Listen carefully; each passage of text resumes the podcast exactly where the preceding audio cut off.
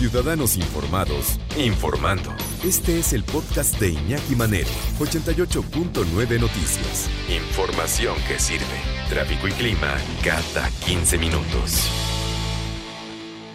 Pues resulta que está eh, en, números rojos en Cutzamala. ¿Por qué? Por eh, la falta de nivel en las aguas. Va a operar solo tres equipos de bombeo, va a afectar por lo menos siete alcaldías aquí en la Ciudad de México y también, también va a afectar a varios municipios, 13 municipios del Estado de México y, alcaldías también de la Ciudad de México. Entonces, mucha atención, mucha atención porque eh, se va a hacer en, tres días, eh, eh, hasta el final del año. O sea, va a ser, bueno, mejor que nos explique Joana Flores. Ya te había dado un adelanto, pero Joana tiene la nota calientita en el momento. ¿Cómo estás, Joana? Buenas tardes nuevamente. Iñaki, buenas tardes. Pues sí, efectivamente, tres presas del sistema Cutzamala se encuentran por debajo de sus niveles históricos. Por lo tanto, la Comisión Nacional del Agua va a tener que reducir el abasto del líquido que envía todo el Valle de México. En promedio, Iñaki, para que nos demos una idea, cada mes de noviembre las presas suelen estar al 86.3% de su capacidad, es un nivel óptimo. Sin embargo, este año, por falta de lluvias, las presas se encuentran al 68%, por lo tanto, bueno, esto prende algunas alertas y va a tener que haber pues una restricción en el envío de líquido que se envía desde el Cutzamala hasta la ciudad y municipios del Estado de México. Vamos a escuchar, si te parece, a Rafael Carmona, el director del Sistema de Aguas de la capital. El sistema Cutzamala, que aporta agua a la Ciudad de México, tiene en su almacenamiento un nivel reducido, por lo que será necesario manejar en forma restringida y muy cuidadosa el agua que tenemos en las presas y que nos deberá servir para el suministro de agua al Valle de México desde ahora hasta que inicien las lluvias esperadas para mayo del 2021. Entonces, en los próximos seis meses, Iñaki, la Conagua va a recortar 500 litros por segundo del líquido que envía el Valle de México. Esto va a afectar, ya adelantabas tú, a 13 municipios del Estado de México, que son Toluca, Atizapán, Huizquilucan, Naucalpan, Nicolás Romero, Tlalnepantla, Cuautitlán Izcalli, Coacalco, Tultitlán, Ecatepec, Tecámac, Nezahualcóyotl y Acolman. En la Ciudad de México, las alcaldías que más se van a ver afectadas son Cuauhtémoc, Benito Juárez, Iztapalapa, Iztacalco, Venustiano Carranza, Tlalpan y Magdalena Contreras, sobre todo en las zonas altas, Inequi, donde ya llega con poca potencia el agua y pues con esta reducción eh, se espera que llegue mucho menos. ¿Qué es lo que van a hacer, Iñaki? Ya hablabas tú, sí, tienen que reducir el líquido durante tres días a la semana, pues de aquí hasta prácticamente el, eh, el fin de año, aunque van a estar analizando semana a semana si se pueden hacer otras acciones. Pero bueno, vamos a escuchar nuevamente al director del sistema de aguas.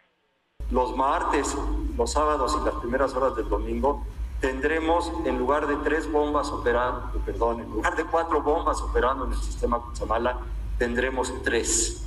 Tres de cuatro bombas seguirán operando en forma continua todos los días de la semana. Y todas las otras fuentes de suministro de agua, principalmente pozos, en la ciudad, en el Lerma y en general en el Valle de México seguirán operando. Entonces va a ser una reducción, no un corte total. Sí, no es un corte total, Iñaki, pero es una reducción que se va a notar pues en la disminución del líquido que llega a las casas. Esto va a afectar a una población de 587 mil habitantes, 287 mil son del Estado de México y 300 mil son de la ciudad. ¿Y qué es lo que nos recomienda Iñaki como ciudadanos? Pues como siempre, cuidar el agua. Si tienen fugas en casa, hay, es momento de taparlas. Si alguien tiene la posibilidad de cambiar eh, pues todo el, sanitario por algunos implementos todavía muchos más eh, ahorradores, pues que lo hagan. Hay que utilizar un vasito de agua al cepillarnos los dientes, no dejar correr el agua cuando nos estemos lavando las manos. La recomendación, Iñaki, si te vas a bañar en lo que sale el agua calientita, pues pon una cubeta y utilízala en otra cosa. Hay muchas acciones que podemos hacer también como ciudadanos, Iñaki, para ahorrar el agua, sobre todo ahora en esta época tan complicada y más con el estiaje que se avecina. Va a haber también operativo eh, con pipas en los municipios y las alcaldías. Más de 500 pipas van a estar dando viajes eh, diarios en estas zonas afectadas y hay que recordar el abasto tiene que ser gratuito para que también no se dejen sorprender y cualquier cosa pues lo denuncien ante el sistema de aguas o las autoridades del Estado de México, Iñaki, pero pues hay que estar muy atentos en los próximos seis meses.